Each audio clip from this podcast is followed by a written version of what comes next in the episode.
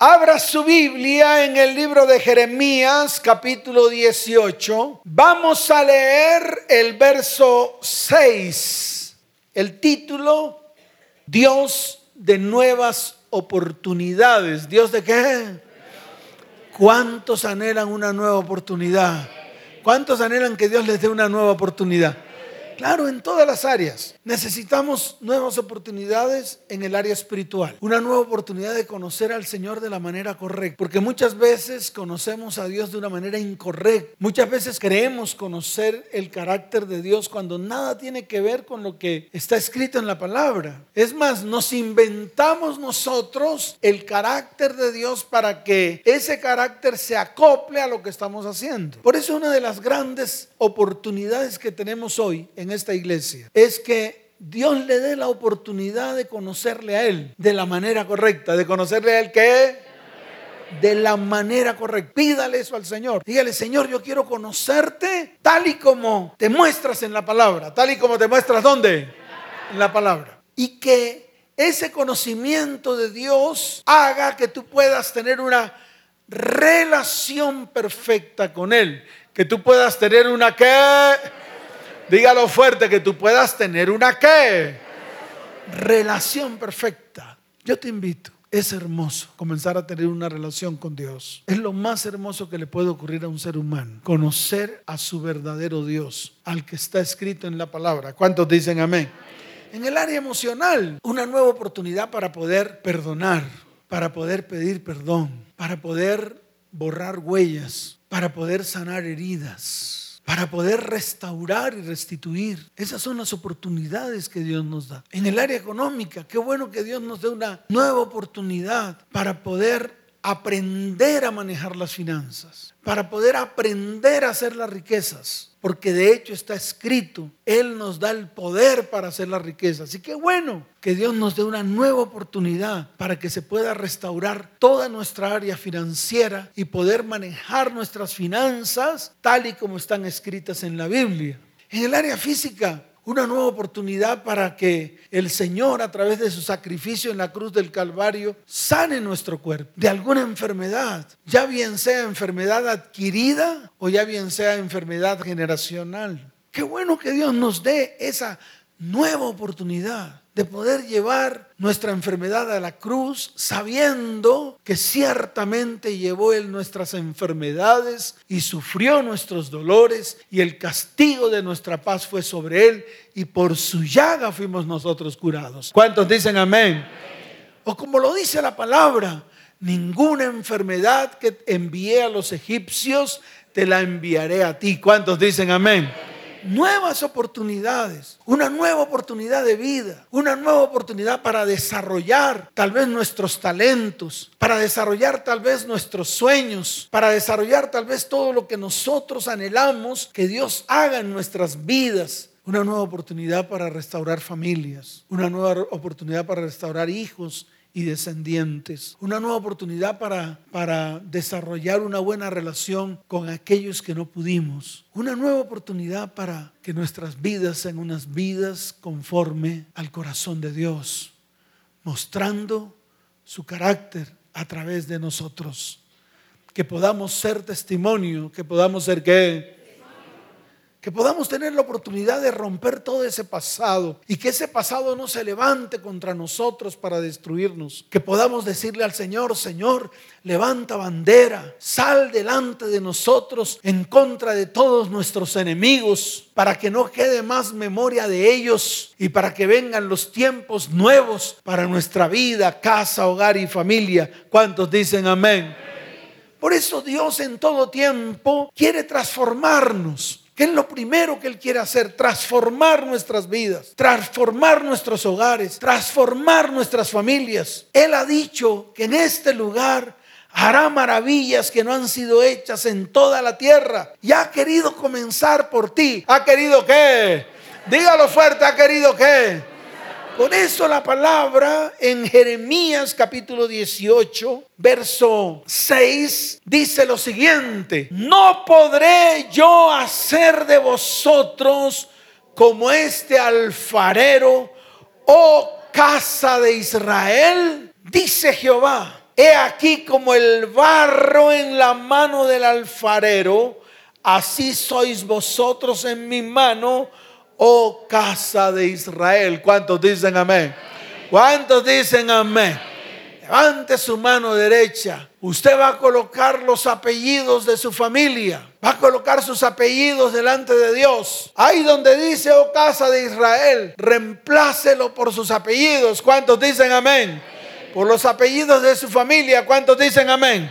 Levante su mano y dígale, Señor, no podrás hacer de mí como este alfarero Oh familia Salas Noguera, dice Jehová.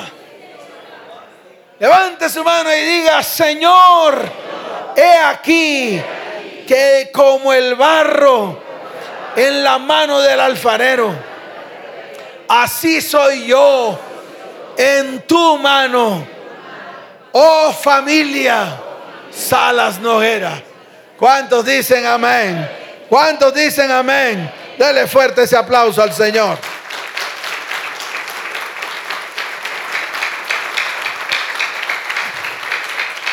Y tal vez muchas de las cosas que hemos hecho no han salido bien. Muchas cosas que hemos hecho en nuestras vidas, muchas cosas que hemos hecho en nuestro hogar, muchas cosas que hemos hecho en nuestra familia y en nuestra descendencia no han salido bien. Hay cosas de mi pasado que yo quisiera que se borraran del todo.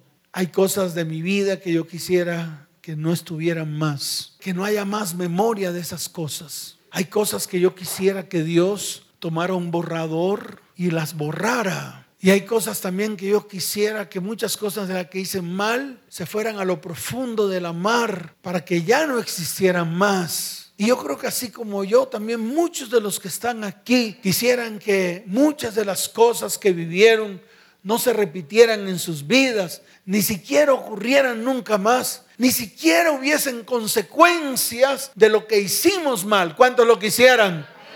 Pero el problema es que no podemos coger la tierra y echarla para atrás. Tampoco podemos hacer un borrón por nuestra cuenta. Porque el único que borra, el único que qué, el único que borra todas las cosas es aquel que tiene la capacidad de ir a través del tiempo y borrarlas. Por eso el mismo Señor lo dijo, he aquí yo borro, ¿yo qué? Yo borro todas vuestras rebeliones. Él lo dice en su palabra, he aquí las cosas viejas pasaron y todas son hechas nuevas y todas son qué? Son hechas nuevas.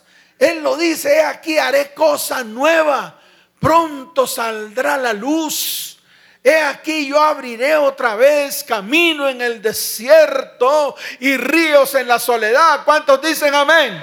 Entonces estamos llenos de muchas promesas. Estamos llenos de palabras de vida. Estamos llenos de palabras de verdad que es necesario que traigamos a nuestras vidas y pararnos firmes para que estas palabras que el Señor un día escribió, que el Señor qué, dígalo fuerte, que el Señor qué, un día escribió con su propio dedo. Un día Él las habló, un día Él las que las habló y quedaron en el Espíritu. Y si están en el Espíritu, yo las puedo tomar para mi vida. Y si las puedo tomar para mi vida, Dios la puede cumplir. Dios las puede que. Dígalo fuerte que puede hacer Dios.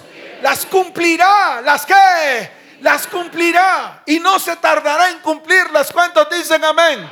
pero esa es la tarea que tenemos que hacer nosotros como cristianos. No nos podemos quedar allí sentados. No podemos cruzarnos de brazos y de pies, así como lo vi en una foto ahí en el Facebook que decía, tranquilo, tranquilo.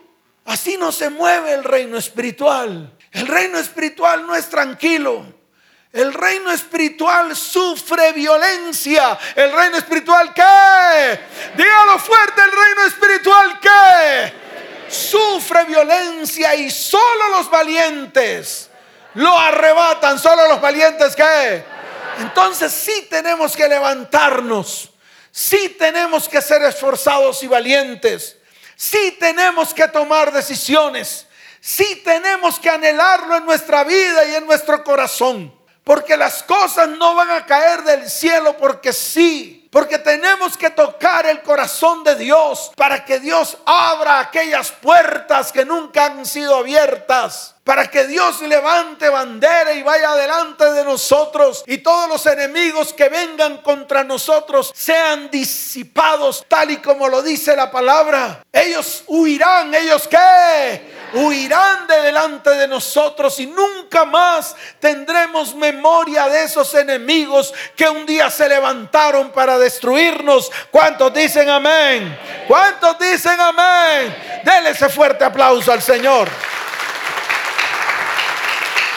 Pero escuche, tenemos que reconocer nuestra condición terrenal. Eso es lo que tenemos que reconocer. Cuando nosotros reconocemos nuestra condición terrenal, entonces nuestra altivez se rompe, nuestro orgullo se deshace y al final tenemos que caer en manos de Él para que Él nos vuelva a levantar. ¿Y sabe cuál es nuestra condición? Nuestra condición terrenal es que hemos sido hechos de barro, frágiles, de gran valor en las manos de Dios. Y eso es lo que usted tiene que entender. Aquí actúa el amor de Dios, pero también actúa la misericordia de Dios. Y también actúa el que Dios no se ha olvidado de ninguno de nosotros. Y entonces nosotros tenemos que tomar la decisión de volvernos a Él con todo el corazón. Mire, ¿sabe cuál es una de las cosas que nos está ocurriendo en este tiempo a nosotros los cristianos? Una de las cosas es que nos hemos olvidado del primer amor.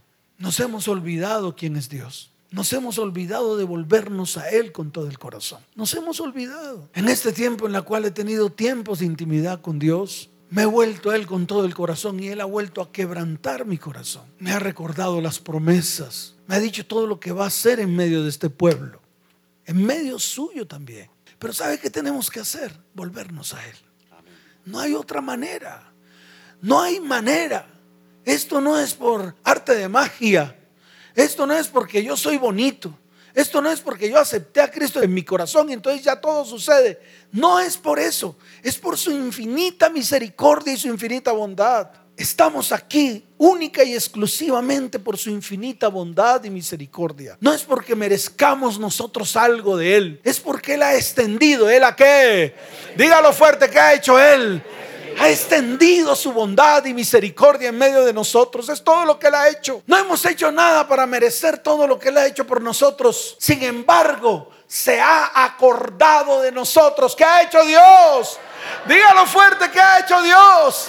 Se ha acordado de nosotros y ha inclinado su oído para oír. Él está en este lugar hoy y está delante de usted para que usted cuando hable, Él va a inclinar su oído y nos va a extender su mano de bondad y misericordia. Y esa misericordia nos va a alcanzar y va a comenzar a hacer todo lo que Él ha dicho que va a hacer en medio de su pueblo. ¿Cuántos dicen amén? ¿Cuántos dicen amén? Mire, Dios no se equivocó al crearnos del polvo de la tierra. No se equivocó. Muchos se han preguntado, pero ¿cómo así que Dios nos creó del polvo de la tierra? No, Él no se equivocó. Él nos creó del polvo de la tierra para que fuésemos criaturas que permanezcamos en la tierra de manera tal que Él quiere colocar propósito firme en nosotros y que nosotros a medida que Él va colocando propósito firme en nuestras vidas, podamos ser moldeados y transformados a su imagen y semejanza conforme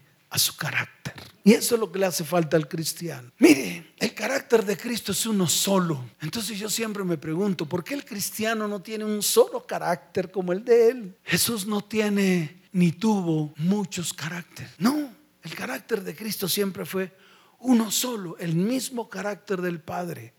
Por eso Él lo dijo, yo hago, como dijo, lo que veo hacer a mi Padre. Él no hizo nada más, Él no hizo cosas que veía hacer al uno, ni al otro, ni al otro. Él no hizo lo que vio hacer a Siddhartha Gautama, Kamasakyamuni Buda, ni tampoco hizo lo que vio hacer a Dalai Lama ni tampoco hizo lo que vio hacer al filósofo X o al filósofo Y. Ni tampoco hizo lo que vio hacer al escriba o al fariseo. Mire y verá. Él no hizo nada de lo que vio hacer en el mundo. Él hizo lo que vio hacer de su Padre. ¿Cuántos dicen amén? Pero mire al cristiano de hoy y se dará cuenta que nosotros hacemos un pedacito de aquí, otro pedacito de allá, otro pedacito de allá. ¿Sabe qué hacía mi mamá? Iba donde el brujo y decía, es que voy a ayudar a Dios. De pronto usted eso lo escandaliza. Ay, pero usted también le ayuda a Dios, porque usted comienza a hacer lo que hacen los hombres, creyendo que como lo hacen los hombres, si usted lo hace, también le va a funcionar. Yo le quiero decir algo, vaya a la palabra, escudriñela y vea cómo hace Dios. Y así como lo hizo Dios, hágalo usted. Eso fue lo que hizo Jesús. Entonces, Necesitamos tener ese carácter. Y tal vez Dios en este tiempo está moldeando el carácter de su iglesia. Tal vez en este tiempo su iglesia es como esa vasija de barro, como esa vasija de qué? Esa vasija de barro en el aparato que usa el alfarero. Pero ¿sabe qué hace Dios? ¡Wow! Comienza a hacer esa vasija y cuando la termina, la mira y la detalla y dice, no, esta vasija está mal hecha. ¿Esta vasija qué? ¿Y sabe qué hace con esa vasija? La rompe. Le da una nueva oportunidad de ser una nueva vasija, hechura de Dios a su imagen y semejanza. ¿Cuántos dicen amén? Y eso es lo que quiere hacer con usted. Dios quiere perfeccionarnos. Dios quiere hacer todas las cosas nuevas en medio de su vida, en medio de su casa, en medio de su hogar y en medio de su familia. ¿Cuántos dicen amén? ¿Cuántos dicen amén? Dele fuerte ese aplauso al Señor.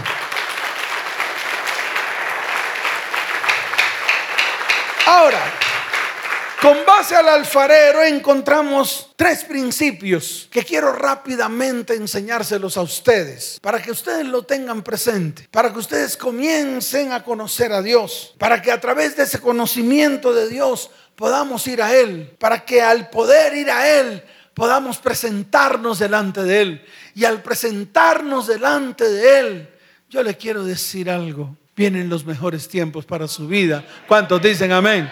Entonces el primer principio es que Él tiene el poder de transformarlo todo. Él tiene el poder de qué? Dígalo fuerte, Él tiene el poder de qué? Claro, de transformarlo todo. En un abrir y cerrar de ojos. Dios como un alfarero tomó el barro y formó al hombre y formó esa parte física. Eso usted lo ve en el libro de Génesis capítulo 2 versículo 7. Ahí la palabra dice que el Señor formó al hombre del polvo de la tierra, pero hizo algo más. No solamente lo hizo del polvo de la tierra e hizo la forma. Ahí dice la palabra que él sopló en su nariz aliento de vida. Y dice la Biblia que fue el hombre un ser viviente. ¿Cuántos dicen amén? Ahora miremoslo desde el punto de vista del alfarero. Descendamos a la casa del alfarero. Vayamos junto como lo hizo Jeremías y observemos cómo hizo el alfarero. El alfarero tiene una rueda. ¿Qué tiene el alfarero? Y oprime el pedal con su pie para hacer girar la rueda. Al hacerlo, sus manos trabajan para darle forma, para darle qué? Para darle forma a ese barro. Y lo hace con mucha destreza. Por eso Dios no se equivocó en hacerlo a usted.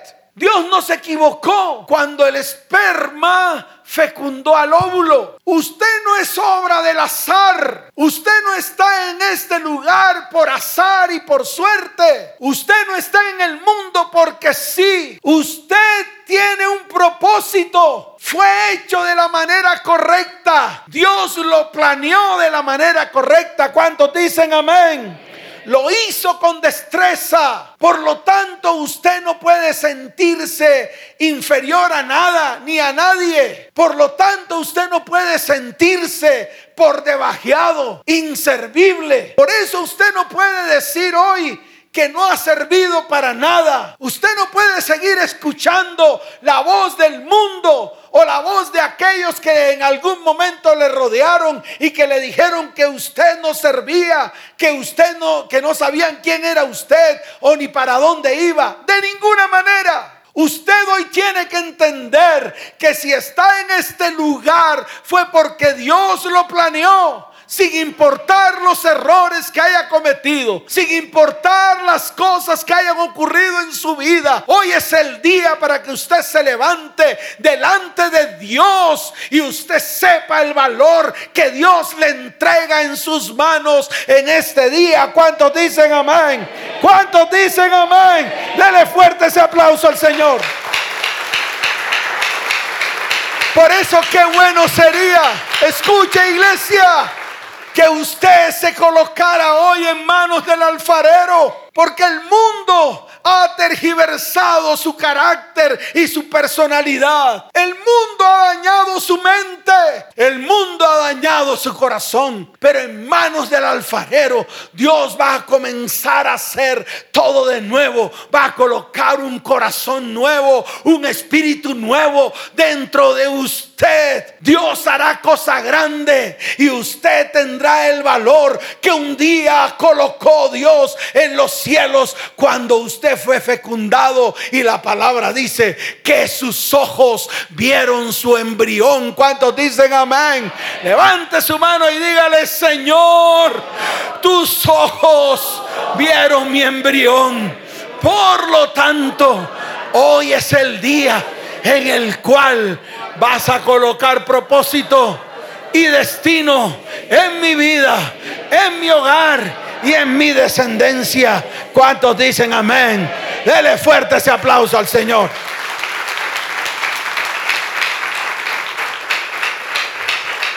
Segundo principio, el barro no tiene ninguna forma, no tiene vida. Mire y verá, el barro no tiene forma ni tiene vida. Es un pedazo de potala. ¿Es un pedazo de qué? Claro, una potala. Ese es el barro. ¿Cuántos han visto barro en su vida? Claro. Mire y verá que no tiene forma. La forma que alguien externo le dé. Si usted coloca el pie sobre el barro, usted se va a dar cuenta de que cuando levante el pie va a quedar la forma del pie. Y eso es lo que ha pasado con nosotros. El mundo ha puesto la forma en nuestras vidas que se le ha dado la gana. Algunos les han dicho inservibles. Algunos les han dicho no sirven para nada.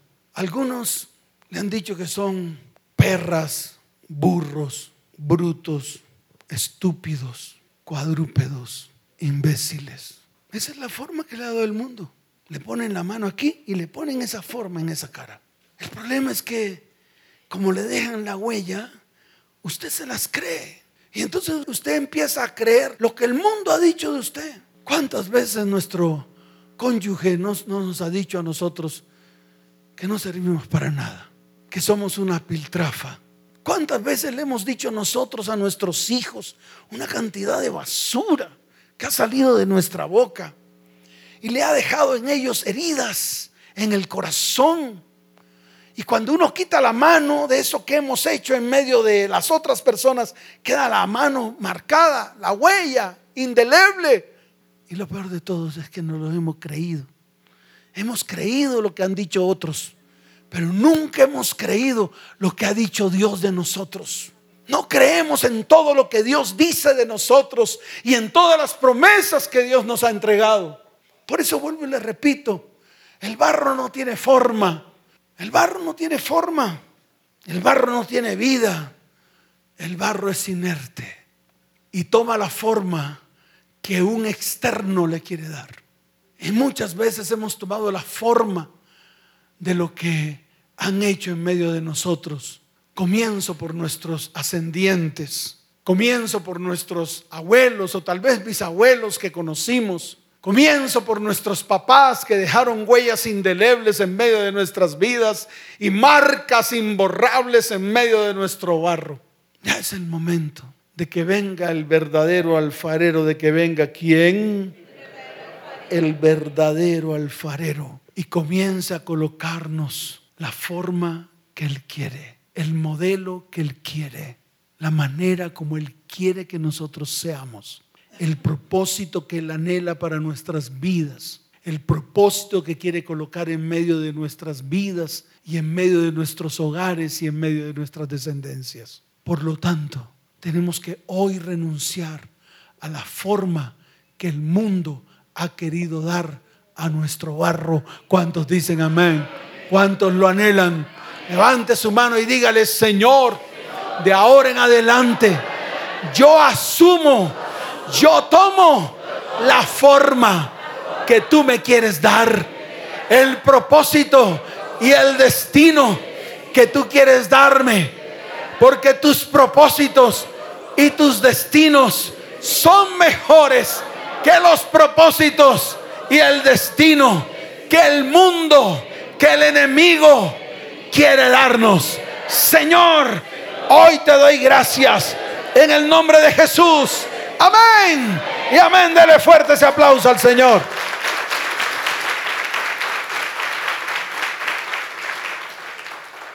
Y el tercer principio, los planes que Dios tiene para nosotros como alfareros son mejores que los planes que nosotros tenemos con nosotros mismos. Entonces, si los planes que Dios tiene para nosotros son mejores que los planes que nosotros tenemos para nosotros mismos, entonces, ¿por qué no nos rendimos a los pies del alfarero para que Él lo comience a hacer? Y no tenga temor, no tenga temor. ¿Sabe por qué? Porque Él hará cosa mejor que la que nosotros podamos hacer. ¿Sabe qué quiere ese alfarero llamado Dios?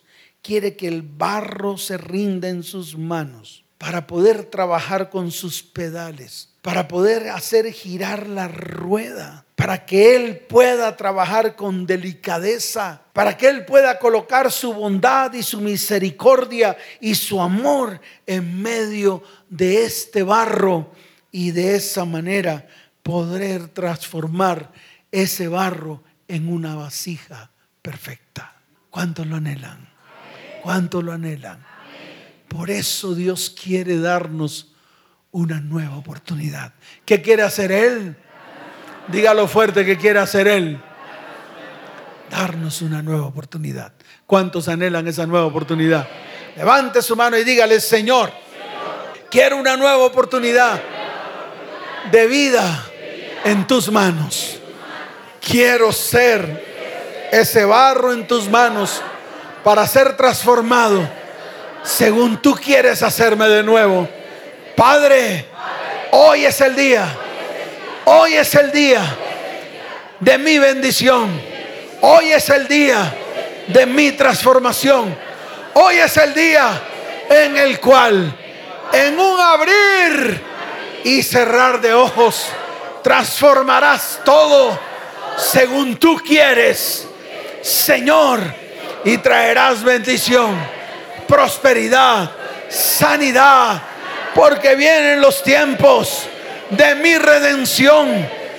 Vienen los tiempos en los cuales voy a ser redimido. Vienen los tiempos en los cuales voy a ser restaurado en el nombre de Jesús. Amén. Y amén. Dele fuerte ese aplauso al Señor.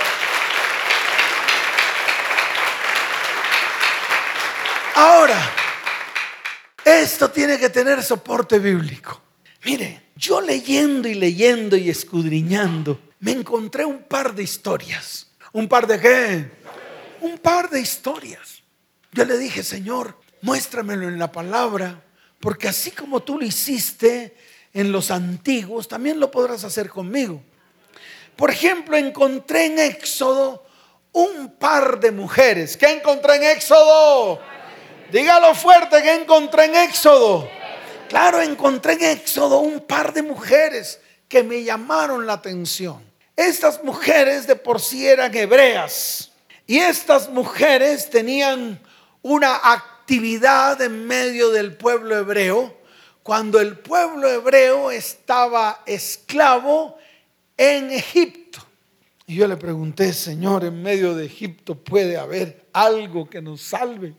En medio de la opresión, en medio de lo que estamos viviendo, en medio del anhelo que queremos de que tú hagas algo en nuestras vidas, en medio de ese Egipto en el cual estamos, en medio de ese faraón que se ha levantado, en medio de ese faraón que qué, que se ha levantado, podrás tú hacer algo en mi vida. Y me dijo, ven y te mostraré. ¿Cómo me dijo?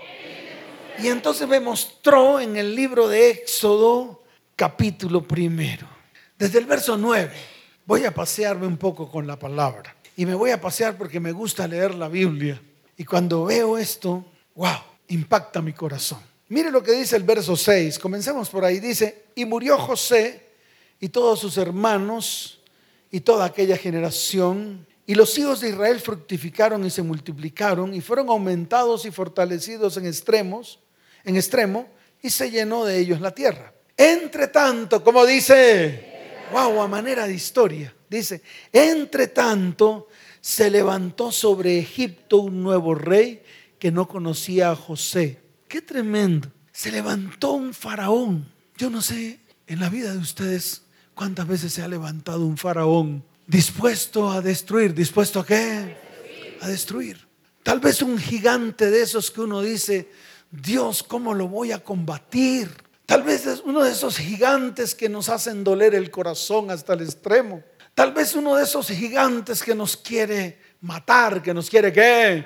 Claro que nos quiere desaparecer del mapa. Tal vez es uno de esos gigantes que arrasa con vidas, con hogares, con familias, con descendencias. Y nos asomamos a nuestra casa y vemos que todo está destruido. Hay discusiones, peleas, división, hay ruina. Tal vez son esos gigantes que se levantan en este siglo XXI, destruyendo a su paso hijos, descendencias. Y muchas veces vamos a la iglesia buscando respuesta. Muchas veces incluso vamos a los hombres buscando respuestas de los hombres para que los hombres nos den respuestas y no encontramos respuestas, antes encontramos desolación, tristeza, desengaño. Así estaba pasando en este tiempo. Dice la palabra, entre tanto se levantó sobre Egipto un nuevo rey que no conocía a José. Contrario al pueblo, con ganas de destruirlo. Y dice la palabra que he aquí el pueblo de los hijos de Israel es mayor y más fuerte que nosotros. Ahora pues seamos sabios para con él, para que no se multiplique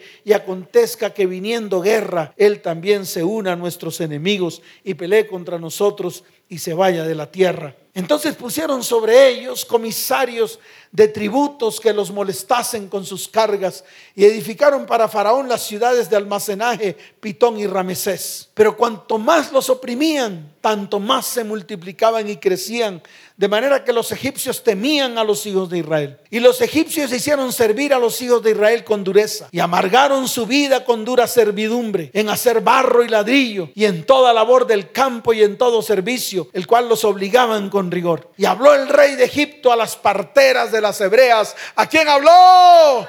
Dígalo fuerte, ¿a quién habló? Y mire lo que vino sobre ese pueblo. Espíritu de muerte y de destrucción. Y mire lo que mandó hacer. Y dice la palabra, una de las cuales se llamaba Cifra y otra Fua. ¿Cómo se llamaba? La una se llamaba Zafira y la otra se llamaba Púa. Estoy hablando en hebreo y en arameo. Aquí las llaman cifra y fua. Y les dijo, cuando asistáis a las hebreas en sus partos y veáis el sexo, si es hijo, matadlo. Y si es hija, entonces viva. Ah, sé que nos ha pasado a muchos. Estamos al borde de que nuestro propósito se destruya. Estamos al borde de que nuestro destino desaparezca. Estamos al borde de que no sabemos qué hacer. Muchos vienen a esta iglesia a pedir consejería. Varones que se asoman ahí a la puerta a decirme, pastor, ¿qué hago? Se me destruyó la familia. Muchos vienen con ganas de que se les atienda inmediatamente creyendo que yo les tengo respuesta. Yo no tengo respuestas. La única respuesta que yo tengo para la iglesia es, volvámonos a Él con todo el corazón, arrepintámonos de todo lo que hemos hecho, llevemos todo lo que hemos hecho a la cruz del Calvario y permitamos que Dios comience un proceso en nuestras vidas. No tengo nada más. No tengo nada más que decirles a ustedes. Tal vez un consejo, tal vez algunas tareas que Dios me dice que les diga a ustedes que hagan, pero no tengo nada más. Así estaba el pueblo. prácticamente que todos los hijos varones que iban a nacer iban a ser muertos. No había oportunidad de vida para ellos. No había propósito para los hijos de las hebreas. No había propósito. Tal vez como están muchos en este lugar, al borde de que todo se destruya o al borde de que todo desaparezca. Así estaba ocurriendo allí. Pero sabe una cosa, Dios envió a estas dos mujeres una llamada cifra, que en arameo significa zafira, y una llamada fua, que en arameo significa púa. Qué tremendo. Y mire lo que dice la palabra. Y les dijo, cuando asistáis a las hebreas en sus partos y veáis el sexo, si es hijo, matadlo, y si es hija, entonces viva. Pero las parteras temieron a Dios. Pero las parteras, ¿qué? Temieron a Dios y no le tuvieron miedo a Faraón. Levante su mano derecha y dígale, Señor, sálvanos. Así como salvaste a los hijos varones de las hebreas en los tiempos del éxodo. Sálvanos, Señor. Envía. Di, envía. A Cifra. Envía. A Fua. Envía al ángel de Jehová. Para que el ángel de Jehová. Para que el ángel de Jehová venga contra Faraón, venga contra el gigante. Y ese gigante y ese Faraón sea derribado, sea derribado, sea echado fuera de mi propósito y de mi destino. En el nombre de Jesús. ¿Cuántos dicen amén? Dele fuerte ese aplauso al Señor. Dice la palabra, pero las parteras temieron a Dios y no hicieron como les mandó el rey de Egipto, sino que preservaron la vida a los niños. Y el rey de Egipto hizo llamar a las parteras y les dijo, ¿por qué habéis hecho esto? Que habéis preservado la vida de los niños. Y las parteras respondieron a Faraón, porque las mujeres hebreas no son como las egipcias, pues son robustas y dan a luz antes que la partera venga a ellas. Y Dios hizo bien a las parteras y el pueblo se multiplicó y se fortaleció en gran manera. Y por haber las parteras temido a Dios, Él prosperó sus familias. ¿Cuántos dicen amén? ¿Cuántos dicen amén? Levante su mano derecha y dígale, Señor, Señor, hoy te doy gracias porque tú vas a prosperar nuestras vidas, nuestras familias, nuestros hogares y nuestras descendencias. Y a partir de hoy, a partir de hoy, vamos a fortalecernos en gran manera. Vamos a fortalecernos en gran manera en el nombre de Jesús. ¿Cuántos dicen amén? Fuerte ese aplauso al Señor. ¿Cuántos lo creen? ¿Cuántos lo creen? ¿Y qué pasó allí? Pues nació Moisés. ¿Quién nació? Un varoncito. Y fíjese todo lo que hizo Dios a través de Moisés. Que a pesar de que en algún momento salió huyendo de Egipto y el propósito de Dios casi que se desbarata, estando en tierra de Madián, habiéndose casado con la hija de Jetro, siervo de Jehová en Madián, Dios en la falda del monte lo llamó y colocó propósito después de 40 años de estar dando vueltas buscando propósito. No sé cuántos años lleva usted. No sé cuántos años lleva usted haciendo lo incorrecto delante de los ojos de Dios. No sé cuántos años lleva usted tal vez buscando el propósito y el destino para su vida. Pero déjeme decirle algo. Usted hoy ha llegado a la falda del monte y en la falda del monte Dios le va a hablar y va a colocar propósito y destino en medio de su vida, su hogar y su descendencia. Propósito y destino de bendición serán. ¿Cuántos dicen amén? Levante su mano derecha y dígale, Señor, en la falda del monte, en la falda de tu perfecta presencia Allí te vas a mostrar a mi vida y colocarás propósito y destino en medio de mi vida para mi hogar, para mis descendientes, en el nombre de Jesús. ¿Cuántos dicen amén? ¿Cuántos dicen amén? Y otra historia está en el libro de Segunda de Reyes, capítulo 20. Aquí habla de un hombre llamado Ezequías. Era un rey, ¿era un qué? Un rey poderoso. Era un rey que gobernó en Judá. Comenzó a reinar de 25 años y reinó 29 años. ¿Cuántos años eh, gobernó? 29 años. Dice la palabra en el verso 3 del capítulo 18 de Segunda de Reyes, para que usted lo vea. Dice la palabra, hizo lo recto ante los ojos de Jehová, conforme a todas las cosas que había hecho David su padre. Y hay una lista, hay una qué? Hay una lista de todo lo que hizo bien delante de los ojos de Dios. Dice la palabra en el verso 4 del capítulo 18. Quitó los lugares altos, quitó qué? Quebró las imágenes, quebró las qué? cortó los símbolos de acera e hizo pedazos la serpiente de bronce que había hecho Moisés, porque hasta entonces le quemaban incienso a los hijos de Israel y la llamó Neustán. Mire lo que dice el verso 5. En Jehová Dios de Israel puso su esperanza. Ni después ni antes de él hubo otro como él entre todos los reyes de Judá. Porque siguió a Jehová y no se apartó de él, sino que guardó los mandamientos que Jehová prescribió a Moisés. Y mire lo que dice el verso 7, y Jehová estaba con él, y a donde quiera que salía prosperaba, a donde quiera que salía, ¿qué? Prosperaba. En ese tiempo se levantó Senaquerib sobre Judá para invadirlo y para destruirlo. Pero Dios levantó bandera delante de Senaquerib y lo destruyó. Está escrito, ahí está. Mire el, el capítulo 19 dice, Judá es librado de Senaquerib. Wow, tremendo lo que hizo Dios. Pero vayamos al verso 20 y mire lo que ocurre en el verso 20. Dice la palabra, en aquellos días Ezequías cayó enfermo de muerte. ¿Cayó qué? Enfermo de muerte. Su propósito y su destino llegaron al fin. En este caso, aquí Dios está hablando de una persona que hizo lo recto ante sus ojos, pero después de cierto tiempo cayó enfermo de muerte. Qué tremendo. Dice la palabra que Isaías vino a él el profeta Isaías y le dijo, Jehová dice así, ordena tu casa porque morirás y no vivirás. Porque morirás y qué? Y no vivirás. Aquí Dios le ha dicho a muchos, vengan y ordenen sus vidas.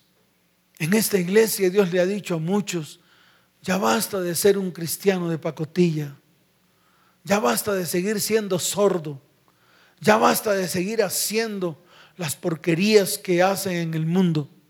Apártense del mundo, vuélvanse a Dios con todo el corazón. Eso es lo que ha dicho aquí en esta iglesia el Señor.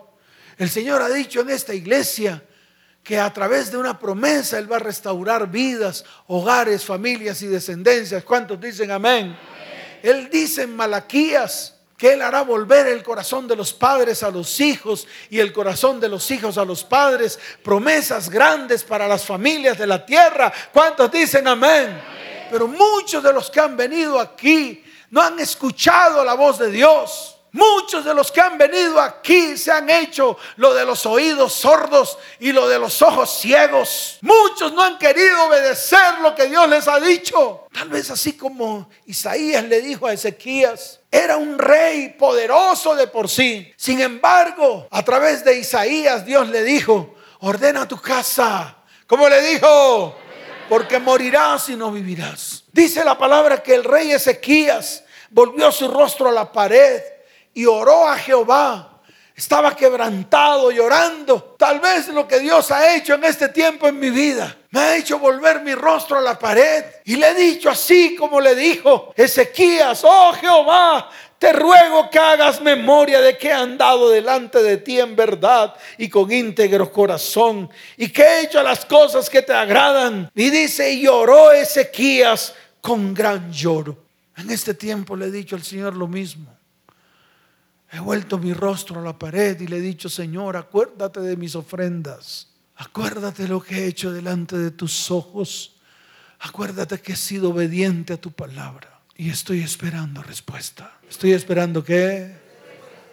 Y así como yo, muchos de los que están aquí. ¿Cuántos están esperando respuestas de Dios? Toda la iglesia.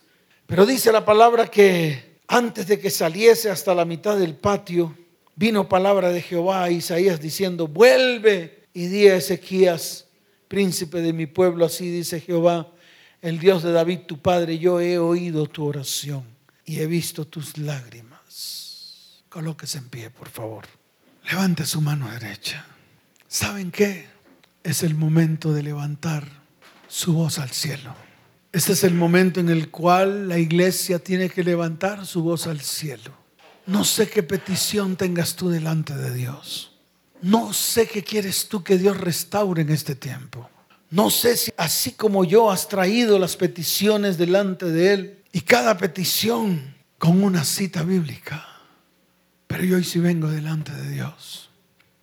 Porque si se cumplió con Ezequías, ¿por qué no se va a poder cumplir conmigo? Si se cumplió con Ezequías, ¿por qué no se va a poder cumplir contigo?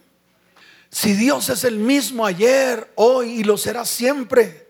Si las promesas de Dios son en Él, sí y amén. Si Dios no es hombre para mentir, ni hijo de hombre para que se arrepienta de hacer conforme a todo lo que ha dicho en su palabra acerca de cada uno de nosotros, levanta tu mano derecha al cielo y dile, Señor, te ruego que hagas memoria de mí en esta tierra. Te ruego que hagas memoria de todas las promesas que me has entregado.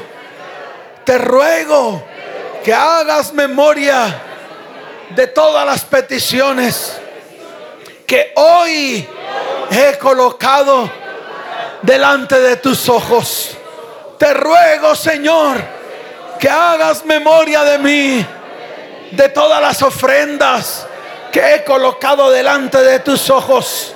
Te ruego que hagas memoria que hoy me he presentado delante de ti para que transformes, cambies mi vida, cambies el destino.